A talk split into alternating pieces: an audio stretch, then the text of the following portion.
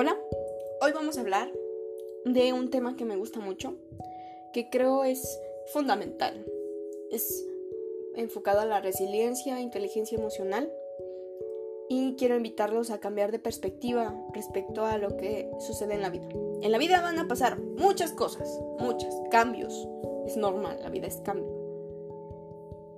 Y no siempre van de acuerdo a lo que nosotros consideramos como bueno o malo. A nosotros nos gusta mucho etiquetar las cosas como buenas o como malas. Buena suerte, mala suerte. Qué bueno, qué malo. Pero muchas veces, eh, y generalmente, bajo mi experiencia, conozco casos de mucha gente que, que ve las cosas siempre como algo malo. Todo lo que sucede.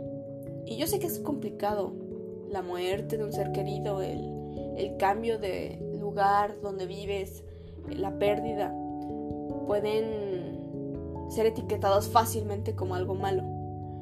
Pero hoy vengo a comentarles, hoy vengo a darles esa invitación de ver las cosas desde otra perspectiva. Porque no se trata de lo que suceda, porque siempre a todos nos van a suceder cosas, es de ley. Pero cómo vemos las cosas y cómo las vivimos depende de nosotros. Puedes o sufrirlas o sacar un aprendizaje de ellas, disfrutarlas, agradecerlas y soltarlas. Y les voy a dar dos ejemplos personales. Hace dos años, bueno, más de dos años en realidad, 2017, tuve un familiar querido cáncer un familiar cercano, vamos a decirlo así, muy cercano.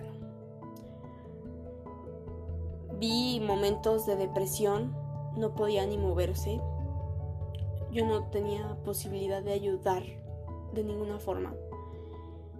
Em, amaba el arte y tenía un tumor en la mano que le impedía hacerlo.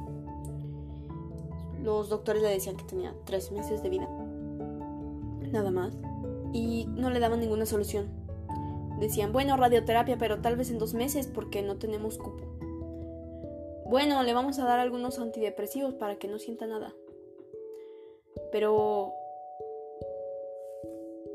ya estaba harta, harta, harta, harta de no poder moverse, harta de no poder crear, harta de, de, de no poder sanar, de no entender qué estaba pasando.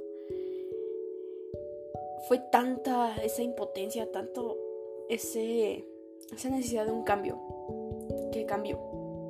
Y empezó a cambiar su nutrición, cambiar eh, sus, su forma de ejercitar, empezó a ejercitarse para empezar.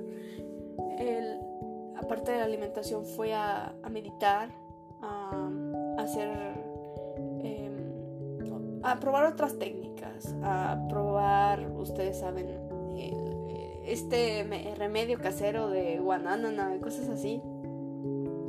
Pero también a algo que se llama biomagnetismo, a medicina tradicional china y medicina cuántica, que es más que nada como manejo de energía y psicología.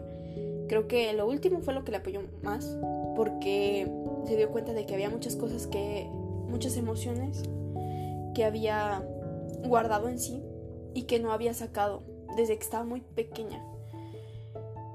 Lo sacó, empezó a crecer, empezó a ver las cosas desde otra perspectiva, empezó a darse cuenta de muchas cosas y después de un mes de arduo trabajo fue al médico y los médicos le hicieron un estudio para ver cuánto el cáncer había crecido. Y oh, al parecer ya no había nada. Entonces los médicos se sorprendieron, pero le dijeron, no señora, mire, no sé qué hizo, no sé qué pasó, pero pues el cáncer puede volver. Entonces le vamos a hacer la radioterapia de una vez, ¿cómo ve? Y dijo que no, dijo no, esto no. Si ustedes no me ayudaron y lo que estaba haciendo me ayudó más, mejor me quedo así.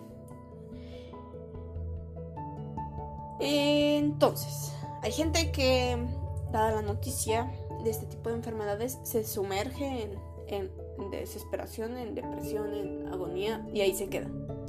Es una alternativa, es una opción. es como lo tomaron ellos.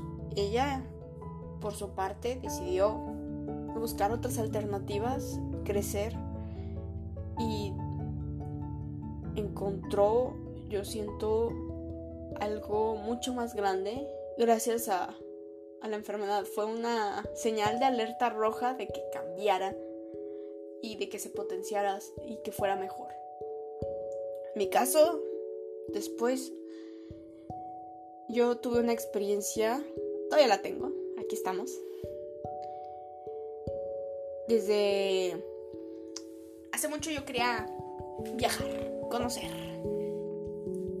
Y se me da la alternativa de, de un intercambio a otro país que no estaba en América. Entonces lo acepto. Y pues vamos a Francia, ¿no? Llego a Francia, el primer mes es de vacaciones, disfruto el clima, estaba igual, más o menos 36 grados, 37. Em, había un montón de chicos de mi nacionalidad, entonces hacíamos fiesta casi diario y, luego me di cuenta de que no era tan parrandera, entonces ya me quedaba en mi cuarto y meditaba y me empezaba a conocer un poco más porque cuando pues cambias todo, cambias el lenguaje, cambias este lo que está a tu alrededor. Hay cosas que se quedan contigo, lo que es internamente tuyo. Que luego hablaremos de eso, de esa experiencia, porque es muy enriquecedora y, quiero compartirles eso también. Pero, em, pues yo, yo me la vivía tranquilo. Me cocinaban, me lavaban la ropa, no había ningún cambio casi. Porque el primer mes yo viví con una familia francesa y la familia francesa tú le pagas y ellos hacen esas cosas. Pero en septiembre, cuando empezó la, escuela, me cambié a otra ciudad que está más al norte. Esta ciudad casi siempre está eh, fría. Hay mucha lluvia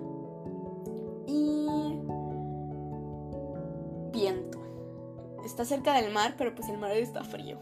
Y muchos amigos se agüitaron mucho. Por, por, se agüitaron, se, se entristecieron por el ambiente, por el clima.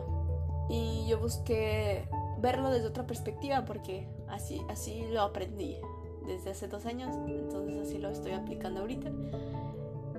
Pero no solo eso, em, resultó que la escuela era muy diferente a lo que yo esperaba, mucho. Yo estaba acostumbrada ya a que la escuela fuera sencilla, que fuera fácil. Y aquí no estaba siendo ni sencilla ni fácil. Que espero que sean cosas diferentes. Bueno, o sea, no estaba haciendo... Mm, no, no fluía yo con la escuela. Y me estaba conflictando mucho porque pues ocupo pasar las materias, ¿no? Si no, me van a... Me van a desbecar. No funciona así. Y estaba muy presionada eh, todos mis compañeros estaban igual de presionados. Era muy lúgubre la, el, ambiente que se expedía de mi salón. Y llegó muchos momentos en el que yo estaba llorando. Acababa llorando. Eh, había muchos abusos de los profesores, como abusos de poder, cosas así. Pero dije, no, a ver, llevo dos años en esto de cambiar la perspectiva de las cosas. Vamos a ver Rompí con mi zona de confort, me di cuenta de que no podía trabajar de la misma forma que tenía que cambiar y cambiar de muchas formas. Rompí muchas creencias, yo decía, no, lo menos de matemáticas mejor, pero ahora ya me reconcilié con las matemáticas y me di cuenta de que no eran tan, tan escalofriantes como me los imaginaba. Empecé a, a cambiar muchos aspectos, me volví más organizada, Em, me volví más autodidacta. Y claro, hay momentos lúgubres que puedes decir tú, esto es lúgubre, abuso de poder, cosas así. Pero se me resbalan ahora.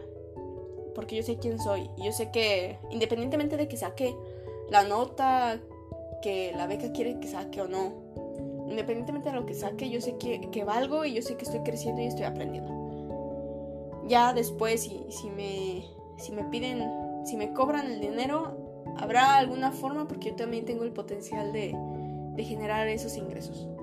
Porque pues es gracias a una beca esto. Y me siento más en paz y sano. Esta experiencia también me ha permitido em, un despertar de conciencia que no había tenido cuando fue lo del cáncer. Me ha hecho ver las cosas desde otra perspectiva y me ha, dado, me ha hecho darme cuenta del poder creativo que tengo, del poder de crear mi realidad. Porque en el momento en que la definimos, la estamos condenando. Ya luego les platicaré. Suena, condenar suena muy, muy, muy fuerte, ¿no? Pero así de fuerte está la, la situación. Entonces, luego vamos a platicar más de ello.